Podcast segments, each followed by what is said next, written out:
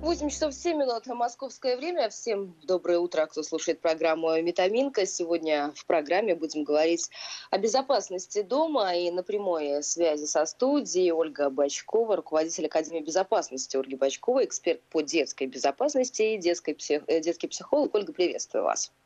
Здравствуйте. А, ну что, сегодня будем в этом эфире обсуждать вместе с вами. Если у вас есть вопросы, уважаемые радиослушатели, обязательно их задавайте. Средства связи 553320, это смс-портал, и плюс 7 903 170 6363. Итак, появление ребенка насколько это важно в том смысле, чтобы изменить свой налаженный быт и подготовить все в своей квартире, в зоне а, обитания для того, чтобы ребенок находился в безопасности.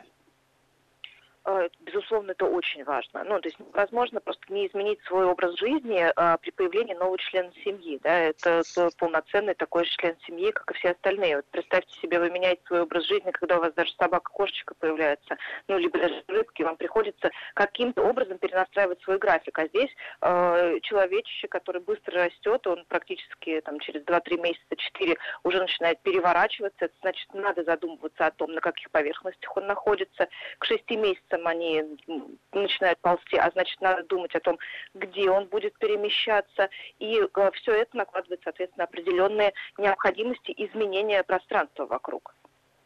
А скажите, на сколько этапов мы можем разделить вот эту подготовку и перемены в доме? Вот вы уже сказали по поводу угу. полугода, а дальше? И, и если можно, тогда давайте на каждом этапе мы подробнее остановимся и скажем, какие здесь э, нужны коррективы.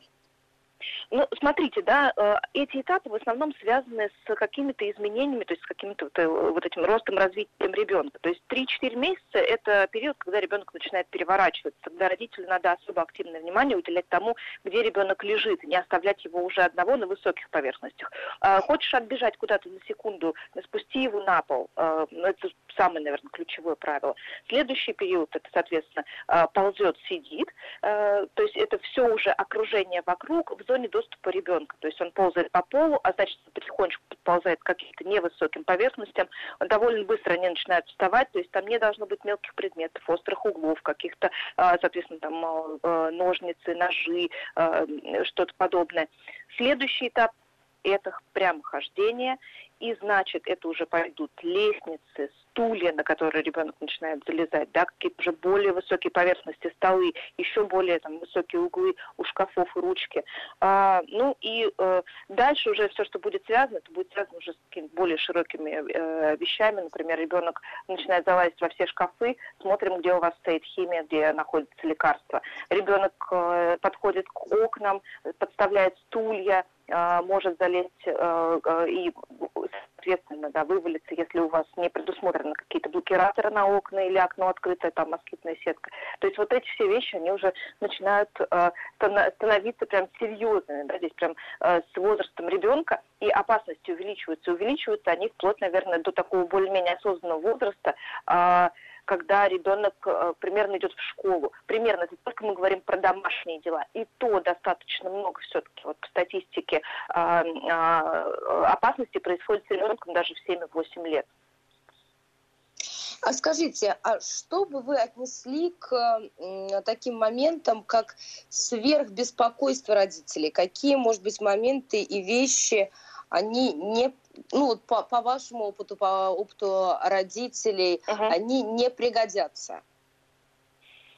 Какие вещи не пригодятся? Это, наверное, довольно сложный такой очень обширный вопрос. Я бы сказала так, если вы прошлись по основным опасностям, то есть вот, например, там, с нуля до пяти вода, падение из высоты окна, мелкий предмет, химия, лекарства, электричество, все это обезопасили, то в целом можно быть спокойным, да, здесь не нужно тревожиться, что а вдруг я а, что-то не убрала, а вдруг я что-то а, а, оставил где-то не там, где нужно. То есть просто это а, буквально такой системный подход, в котором вы делаете себе чек-лист, проверяете по нему все, что все у вас есть э, дома, и все обезопасено, и дальше расслабляете. Здесь не нужно прям каждый день бдить за ребенком. Просто надо себя контролировать достаточно хорошо, потому что э, это заметно на э, тех родителей, у которых постоянно дома ребенка маленького нет, когда к ним приходишь в гости, ты сразу опытным родительским взглядом видишь, где у него что лежит плохо, что ребенок быстро может подхватить. Вот э, если вы себя будете контролировать и понимать, что все у вас изменилось в жизни, у вас появился маленький ребенок, который например, дорос до возраста одного-полутора лет, э, такой самый, самый такой э, трудный возраст в плане понимания, что ребенку говорят, и э, большого желания все схватить и взять. У меня просто как раз такой ребенок, поэтому я, для меня это очень сейчас актуально. Вот. А, когда ты себя всегда контролируешь, отворачиваешь ручки э, у кастрюли, э, тогда, когда там стоит что-то, да, кипит вода, то есть на это просто обращаешь внимание, то, в принципе, все будет хорошо. Здесь должен быть контроль себя и контроль тех, кто к тебе приходит, чтобы они понимали, ну, что вступают новые правила в силу.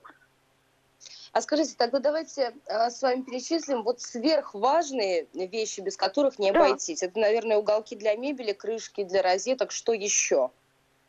Крышки для розеток – это убранная обязательно бытовая химия, лекарства все, потому что обратите внимание, что э, очень часто это стоит в зоне доступа, э, часто это находится на кухне, и ребенок быстро может до них добраться. То есть это все убирается, просто перемещается на верхние э, части.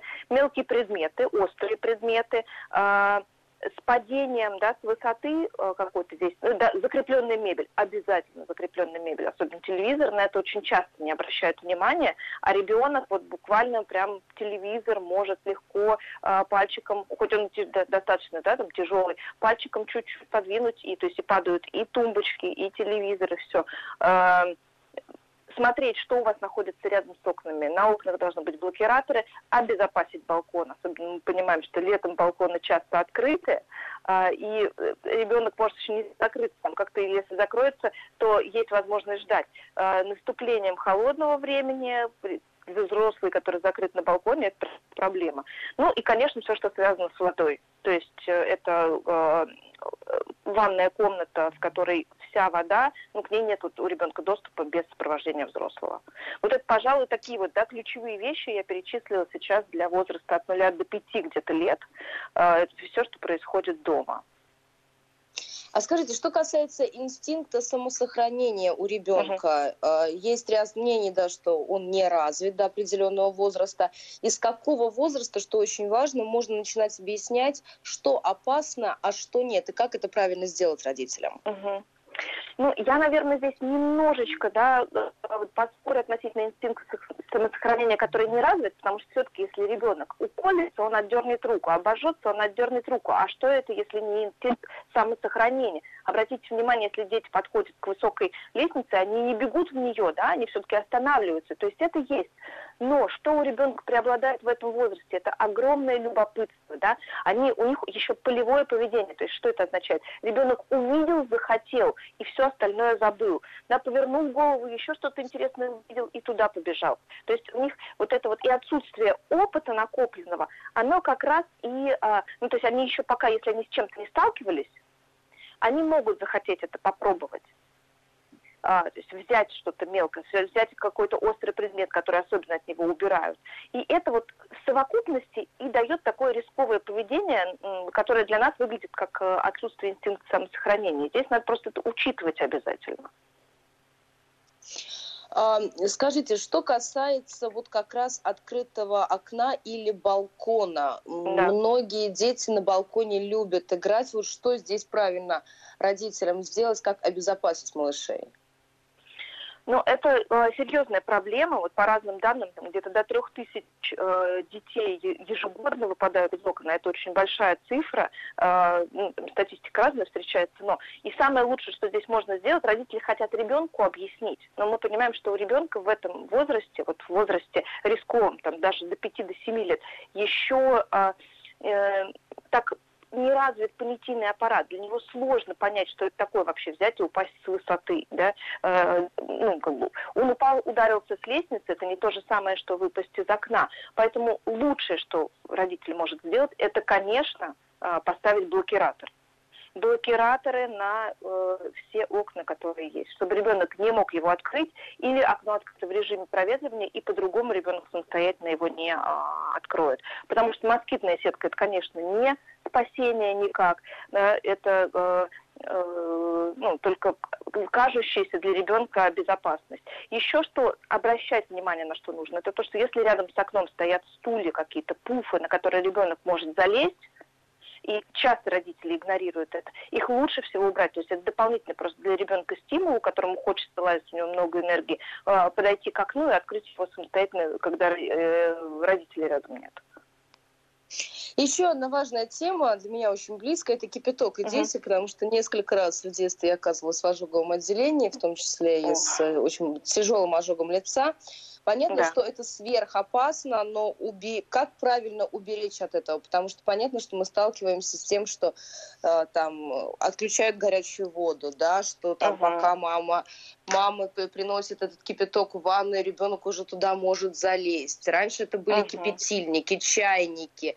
uh Няня могла там варить что-то, ребенок мог туда залезть или там. Я думаю, что у каждого есть эти истории с детства, которые начинаются uh со слов: вот опрокинул я как-то на себя чайник чайник с кипятком. Как ребенку правильно объяснить, донести, что трогать чайник нельзя, что горячо, что опасно? Ведь с такой угу. проблемой действительно сталкивается очень большое количество семей очень большое. Я вам искренне сочувствую, потому что действительно это, это и для ребенка шок, и для родителей, трагедия. И мы понимаем, что вообще ребенка обязательно нужно обучать всем этим правилам. Здесь не бери, здесь не трогай, то есть должны быть какие-то ключевые запреты. Вот мы по, по всем этим опасностям проходили, в их сторону запреты выступают, в частности, и в сторону вот кипятка. То есть э, э плита, на которой что-то стоит, это должно быть табу для ребенка, но возвращаемся к тому, что у ребенка не развит достаточно понятийный аппарат, у него нет такого опыта, как у нас. И все-таки ответственность э, за ребенка лежит на родителей. Поэтому если вы понимаете, что вы идете и будете что-то сейчас готовить на плите, то ребенок должен быть в зоне видимости.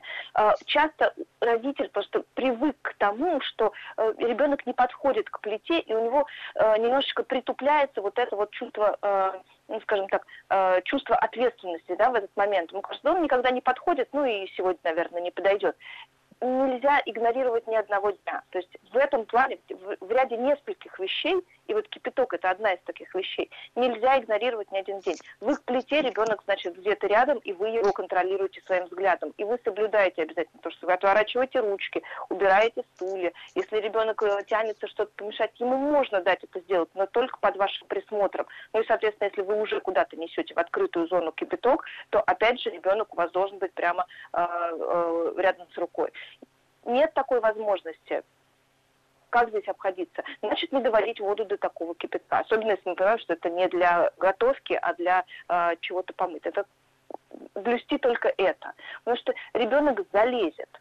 И потом родитель будет себя же винить за то, что а мог бы в этот момент быть рядом. И вероятнее всего мог бы. Если несколько детей, здесь усложняется, да, э, усложняется немножко. Я понимаю, что у некоторых может быть 2-3 ребенка, и они все могут быть дошкольного возраста, э, тогда сложно. Тогда постарайтесь как-то оградить ребенка от этого места, то есть зонировать себе пространство так, чтобы дети э, э, более маленькие находились, э, не могли получить доступ к кипятку потому что иначе дальше это больница, это действительно ожоговое отделение и все сопутствующие неприятные вещи для всех. Еще один момент очень важный, моя подруга недавно с этим столкнулась, это бытовая mm химия. У меня ребенок yeah. Э, взял жироудалитель, ребенку полтора года, он вылил на пол, он был в штанишках, и он ползал, uh-huh. да, вот по этому жироудалителю. Они не заметили, что у него одежда пропиталась этим средством, средством таким э, ядреным, да, которое затем кожу разъело. Uh-huh. А что вообще ребенка в этой бытовой химии привлекает? Что может стать вот этим фактором, возбуждающим интерес? Все ли нужно прятать? И вот тоже как здесь донести, объяснить, у каких-то средств есть там специфический запах, отталкивающий, наверное, а у каких-то нет. Что стоит убирать там далеко в шкаф? Хотя вот у нее бытовая химия вся эта э, была спрятана в шкафу, но он все равно добрался добрался до этого, достал, и пока там никто не видел, стал выливать это на пол. Как здесь правильно родителям себя вести? Правильно вести себя так, чтобы убрать это вне зоны доступа ребенка. Это самое правильное единственное решение. Невозможно, особенно мы понимаем, вы говорите про возраст полтора года, там нет никаких способов объяснить ребенку, что это не нужно делать. То есть если это высокий шкаф, а ребенок все-таки залазит, то сетовать на то, что он это делает можно, но значит ставим блокиратор на шкаф, чтобы он не мог открыть самостоятельно его. Почему? Потому что ребенку в принципе в этом возрасте интересны предметы. Да, я знаю случаи, когда дети и в 5 лет э, выпивали химию, да, и это все э, э, заканчивалось, естественно, больницей. То есть и в 5 лет еще может быть интересно. Но когда мы говорим о более маленьком возрасте, это просто обычный предметный интерес. У ребенка в этом, в этом возрасте преобладает желание знакомиться с новыми предметами. И химия – это такой же новый предмет, который еще и убран далеко. То есть все, что мы забираем от ребенка, повышенный интерес у него э, вызывает. И здесь даже отталкивающий запах может не сработать, потому что э, любопытство, да, и э, вот этот там, начальный детский возраст, э, раз, раз, развивающийся, они в любом случае преобладают. Поэтому э, все высоко, далеко, на запертый шкаф обязательно и больше никак. Э, причем желательно, чтобы вы не, вы не перемещали э, Э, э, химию в какие-то другие бутыли. То есть она должна стоять в бутылках от химии, потому что есть случаи, когда путали дети э, химию с чем-то другим, потому что она была перелита, и э, тоже травились. Да? Обязательно, чтобы она стояла в таком же, в тех же флаконах, в которых вы ее приобретали. Э, это уже для более старших детей будет стоп-фактором. То есть не надо переливать там в трехлитровые или литровые банки, что-то там подписывать. Э, нет, все это нет. сыграет, наоборот, во вред во вред. У более взрослого ребенка это сыграет во вред. Кроме того, это ведь еще срабатывает, почему это все должно быть заперто, ведь э, 9 из 10 отравлений вообще происходит дома, причем в э, большинстве случаев, когда родители дома. То есть вот это э, даже родители, нахождение родителей здесь не спасает. То есть нужно именно э, удалять от ребенка все эти вещи. А, давайте еще к одной теме перейдем. У нас э, есть угу. время до новостей середины часа. Я предлагаю нашим слушателям присоединиться. Если у вас есть вопросы, то обязательно задавайте их 5533 Вести плюс 7 903 176 363. Сентябрь совсем скоро. Многие дети начнут э, угу. занятия в школах, э, будут ходить и в секции, на дополнительные занятия сами. На ваш взгляд, вот этот вечный важный вопрос, какого возраста ребенка можно отпускать одного без сопровождения взрослых и в школу, и дополнительные занятия? А, да, мне очень часто задают родители этот вопрос. Всем хочется услышать какой-то конкретный возраст и успокоиться, но, к сожалению, дать конкретный возраст я не могу, потому что дети очень разные. А, дети очень разные с точки зрения сформированности вот такой вот взрослости, да, а, с точки зрения их навыков, с точки зрения их личности, потому что кто-то спонтанно столкнувшись с какой-то опасностью, сбежит из нее, а кто-то замрет. Да, и это нужно знать в своем ребенке, учитывать это при обучении его правильному поведению. А, здесь есть только, наверное, такой тоже а, чек-лист, который мы в Академии составили специально, чтобы понять, готов ли ребенок к самостоятельности на улице, можно ли его уже отпустить. И проходясь по этому чек-листу, можно понять, да, вот что еще нужно доработать с ребенком, чтобы сам родитель был спокоен и ребенок чувствовал себя уверенно на дороге. Потому что дети теряются, дети э, путаются, дети могут попасть в ситуацию, когда, когда их посторонний взрослый куда-то уводит. Э, там дороги еще э, рядом, да, и движение достаточно интенсивное. Что ваш ребенок знает? Понимает ли, как он идти? Э, выберет ли он для себя безопасный путь, когда он идет на улице? Э, ведь иногда, э, ну, то есть не поведется ли он на зов друзей, которые ему скажут, ой, а давай мы пойдем по другой дороге, и ты с нами там погуляешь на другой площадке. А, есть ли у вас с ребенком уже отработанный алгоритм, что делать в таких ситуациях? Это все важно а при скажите, принятии вот решения. важный момент. Сколько раз родитель с ребенком должен пройти по вот этому маршруту дом-школа для того, чтобы вот здесь все было четко отработано, чтобы ребенок все это запомнил, если мы говорим, ну, не о первоклашках, наверное, а там второй, третий, четвертый класс? А, ну, достаточно пройти, а, ну, как минимум, сколько раз до этого, а, это зависит, опять же, от ребенка и родителя, насколько они интенсивно работали, но финальный должен быть такой, когда ребенок идет один, родитель где-то поодаль, и родитель видит, как ребенок ну, активно и самостоятельно может с разными ситуациями справиться. То есть он видит, что ребенок уверен на этом пути что если вдруг кто-то пересекает дорогу, если едет машина, что тот не теряется, что тот э, может сообразить, может отойти в сторону, он проактивен в плане вот своей самостоятельности и безопасности. Это должен быть такой как бы контрольный проход. А еще скажите по поводу алгоритма действий. Вот угу. как, о каких опасностях э, ребенку важно рассказать? Что стоит объяснить? Вот какие вопросы, проблемы, сложности могут возникнуть на этом пути? В школу, дополнительные занятия, в секции, угу. музыкальную школу. Вот к чему ребенка стоит подготовить на всякий случай? Ну, смотрите, я здесь даже начну еще до того, как он выйдет на улицу, потому что я, например, лично спасала детей в лифте, которые, заходя в лифт, э, и он их не вез и двери закрывались, и ребенок э, оказывался просто заточенным в этом лифте, и кричал, и вот я такого ребенка вызволяла.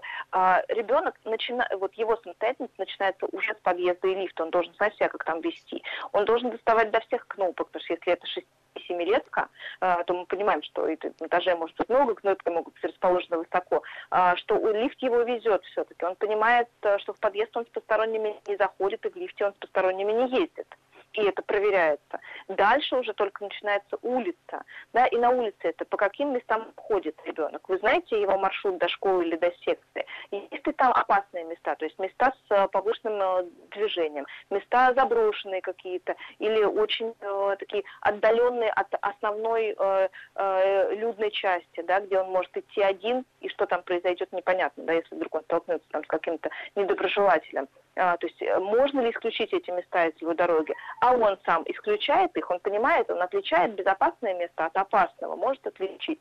Дальше а, а, умеет ли он отказывать постороннему человеку в помощи, если к нему подойдет человек и скажет, помоги мне, пожалуйста, там кошечка где-то застряла. А, знает ли он, как вести себя в этой ситуации? Не просто отказать, да, а вот это соблюдать эту дистанцию, уверенно громко привлечь к себе внимание, не думать о том, что он сейчас нарушает правила вежливости, ведь э, мы к чему, к чему приучаем, да, нужно помогать, быть вежливым. Ольга, мы сейчас должны будем прерваться. У нас новости да. середины часа впереди. Сразу после выпуска мы продолжим этот разговор. Говорим сегодня о безопасности. Если есть вопросы, то обязательно задавайте. Сразу после выпуска новостей продолжим. Возвращаемся в программу. Я напоминаю, на прямой связи со студией Ольга Бачкова, эксперт по детской безопасности, детский, детский психолог. Если есть вопросы, обязательно их задавайте. Средства связи 553320 и плюс 7 903 170 6363, смс-портал WhatsApp и Viber.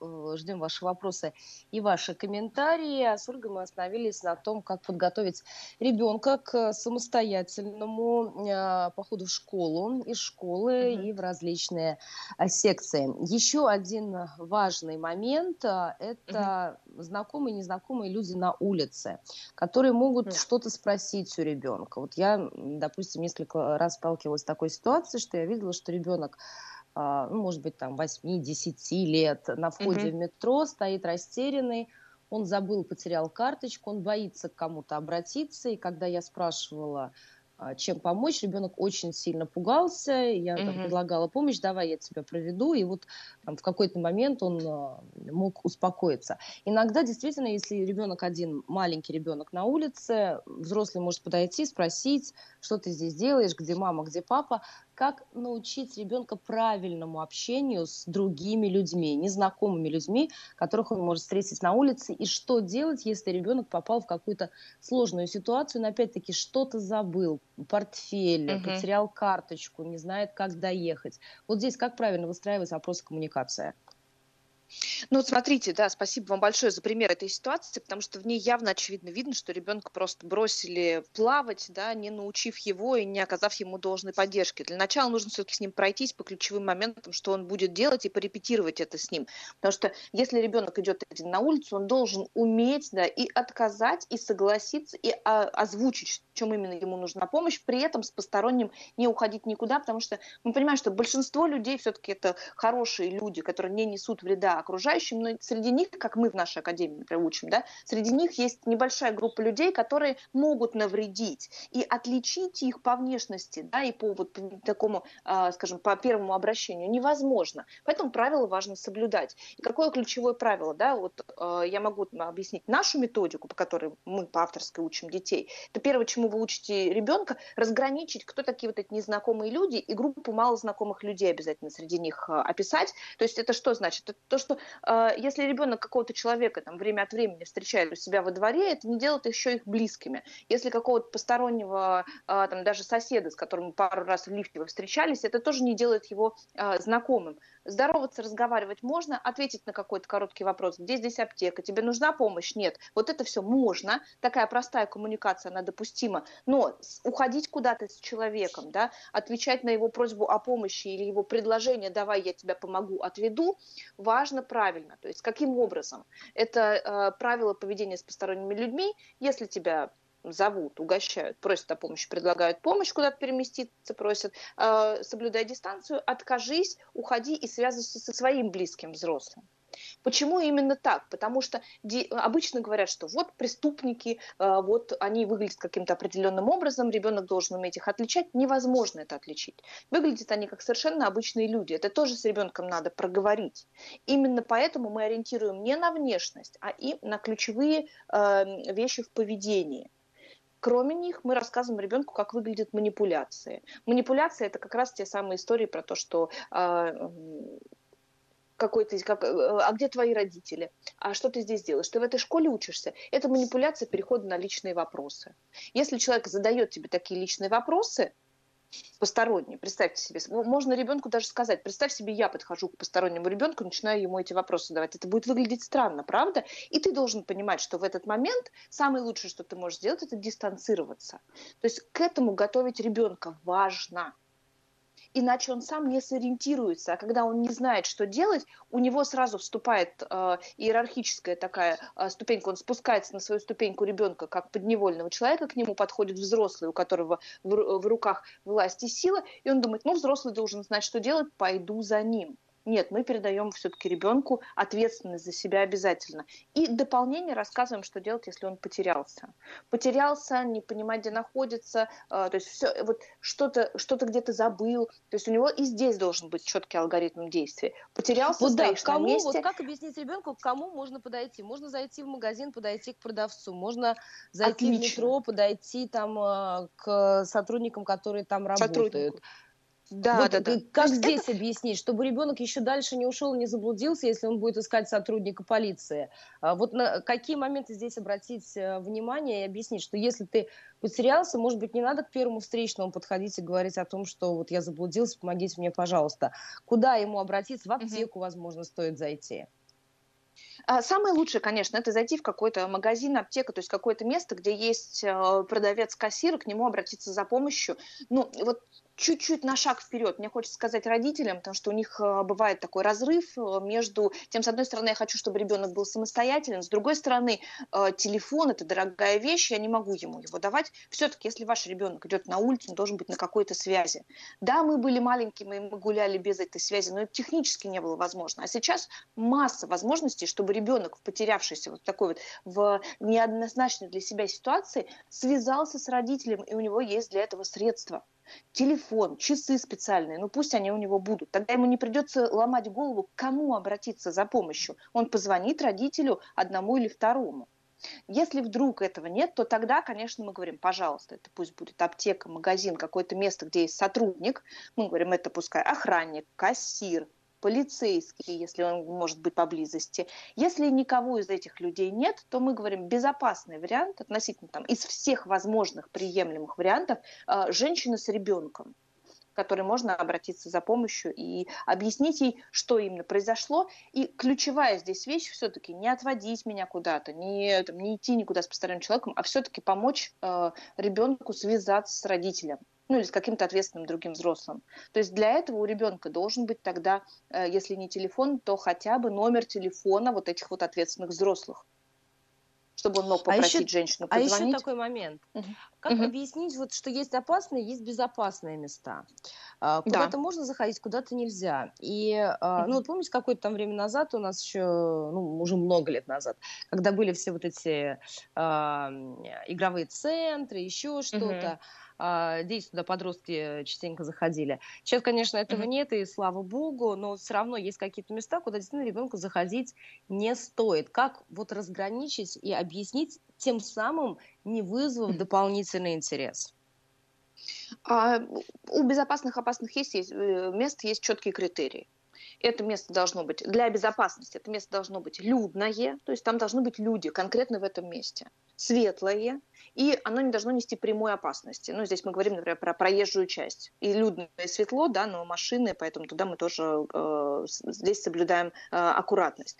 Э, людное светлое место – Пожалуйста, что это такое? Это как раз кафе, рестораны, э, это магазины, торговые центры, это парки в определенное время суток, да, то есть безопасное, опасное место, оно не определяется по своему э, качеству, то есть есть места, которые в разное время суток будут просто э, по-разному квалифицироваться, но точно надо обходить пустыри, гаражи, да, какие-то узкие тропинки, перекрытые кустами. Мы даже говорим, подъезд и лифт – это тоже опасное место, потому что там практически никогда не бывает людей, и подъезд и лифт, э, особенно в свете там, э, последних событий, да, много историй было слышно как раз э, про детей, с которыми происходили неприятные вещи. Надо прямо ребенку четко говорить, что в подъезде ты должен быть один. Туда мы не бежим, если что-то произошло. Даже если кажется тебе, что ты рядом с домом, лучше пойти в магазин, людное место и оттуда связаться со мной, чем бежать домой э, через подъезд, через э, лестничную клетку, потому что там э, никто не просто не придет, если в случае чего на помощь, да, там ограниченное количество людей, ограниченная слышимость. А скажите, если ребенок чувствует, что за ним, допустим, кто-то идет, Угу. Если э, он чувствует, что он сам находится в опасной ситуации. Есть угу. мнение, что дети боятся, стесняются громко кричать, даже если незнакомец берет за руку. Абсолютно верно. Вообще по нашей практике, например, мы проводили эксперимент, э, и мы а, обращали внимание, что дети вообще даже в ответ на э, жест э, подать руку автоматически подают руку, если их не учить обратному, потому что это привычное поведение. Обычно родитель берет ребенка и идет, да, а ребенок вот подневольно идет за ним. Это прям приходится это ломать. Это первый момент. Второй момент абсолютно верно, что они стесняются кричать, и это тоже по большому счету а, с практикой перерабатывается. То есть а, есть дети, которые кричат сами по себе, но в опасной ситуации нужно учить дополнительно кричать, да, раскрикивать ребенка даже, потому что а, привыкли их, часто говорят, не кричи, не шуми, ну что ты э, э, такой громкий, да, давай потише. Особенно на улице, им кажется, если вдруг они закричат, дети постарше, школьники, да, сразу все на них будут смотреть, и если им не объяснить другого, им не захочется привлекать к себе внимание. Важно дать понять, что на улице ты в безопасности тогда, когда на тебя посторонние люди смотрят, когда они видят, где ты, обращают на тебя внимание, а значит, привлекать к себе внимание – это быстро оказаться в безопасности. Кричать – хорошо, становиться э, занозой для э, постороннего человека – хорошо, не обращать э, внимания на правила вежливости с посторонним человеком – хорошо. Это что значит? Это не э, ругать всех на улице, естественно, а если кто-то посторонний пытается с тобой вступить в коммуникацию, это не значит, что ты превращаешься в хорошего прилежного ребенка ты наоборот из этой роли выходишь и можешь смело отказать, забыв о том, что есть какая-то, а, что есть взрослые, да, потому что странно, если посторонний взрослый к ребенку подходит, а если уж он его преследует, то здесь особенно надо окружающим немедленно сообщить о том, что происходит э, что-то опасное кричать, бежать в, к толпе, говорить им об этом. Да? И человеку, э, к слову здесь сказать, э, человек, который преследует ребенка, он хочет, чтобы все прошло очень тихо он тоже не хочет привлекать к себе внимание. Поэтому если ребенок громко закричит «хватит за мной идти», это уже шаг на пути к спасению. Потому что это, э, во-первых, не ожидает преследователь, и очень часто это будет уже, э, собственно, там, самим спасением. А дальше бежать в сторону ближайшего человека, уже неважно какого, да, просто для того, чтобы не оказаться одному. А вы знаете, есть еще один а, момент, мне кажется, очень-очень важный. Это касается mm-hmm. лифта. А, а, до какого, ну, вообще, вот как объяснить ребенку, что, допустим, в лифт нужно заходить одному, да, если ты видишь, что подходит не твоя соседка, твой сосед, а человек, mm-hmm. которого там ты знаешь, да, а человек mm-hmm. незнакомый. Вот как здесь правильно ребенку объяснить, что э, в лифт там нужно с этим, нельзя с этим человеком заходить, а вообще лучше, допустим, уйти в безопасное место, вообще, может быть, выйти из подъезда. Угу.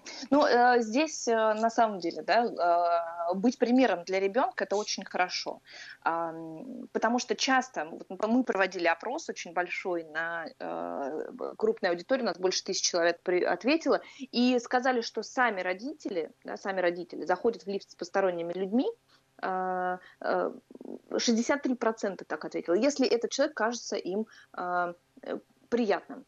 Ну, то есть не вызывает у них никакого подозрения. И мы здесь говорим о том, что есть определенно уязвимые группы. Это группы пожилых людей, женщин и детей – и вот если вы с ребенком, если вы из этой категории, если вы с ребенком а, заходите в лифт, показывайте ему пример, не ездите с посторонними. Не нужно думать о том, что раз я взрослый, я могу это делать, потому что вот ребенок как раз усваивает этот опыт.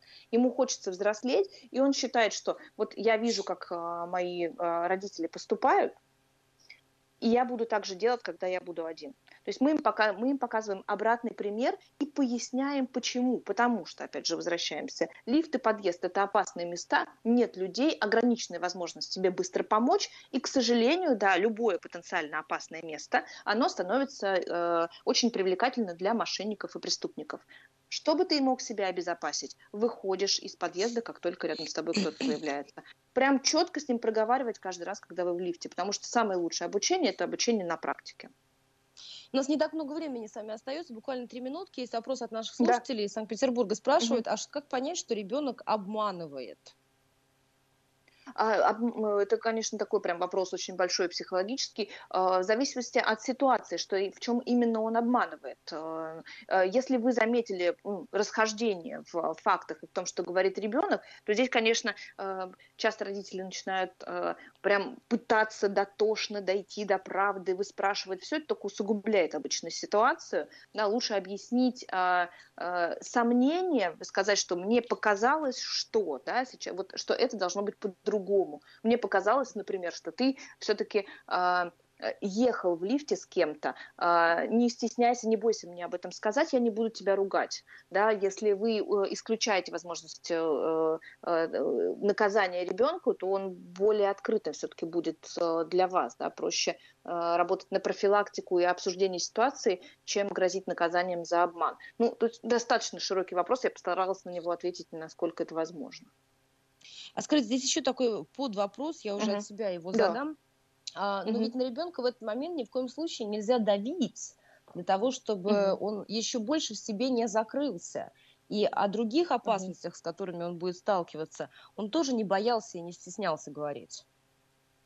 Да, конечно, все, все верно, вы абсолютно верно говорите. Вообще мы в нашей академии призываем не пугать, и а все, что мы сегодня с вами обсуждали, с ребенком говорить на очень позитивной ноте и делать упор на то, что это тебе пригодится, и что взрослые так себя ведут. Каждый взрослый думает о своей безопасности, и мы с тобой говорим, чтобы ты взрослел, вот, потому что если на него давить, обсуждать все, говорить, что вот надо только так себя вести, зачем ты ведешь себя по-другому, вот смотри, сколько ошибок, конечно, ребенок закроется, он просто никогда не расскажет о том, что с ним что-то произошло, потому что он нарушил правила. То есть исключительно э, представить себя таким тренером э, для ребенка, э, подумать о том, какой учитель э, был бы ребенку хорош. Э, тот, который понимает, который рассказывает, который э, прислушивается к мнению ребенка, поддерживает во время ошибок. И стать таким же тренером только из этой позиции обучать ребенка. Потому что в противном случае это просто будет многое, что вы не знаете.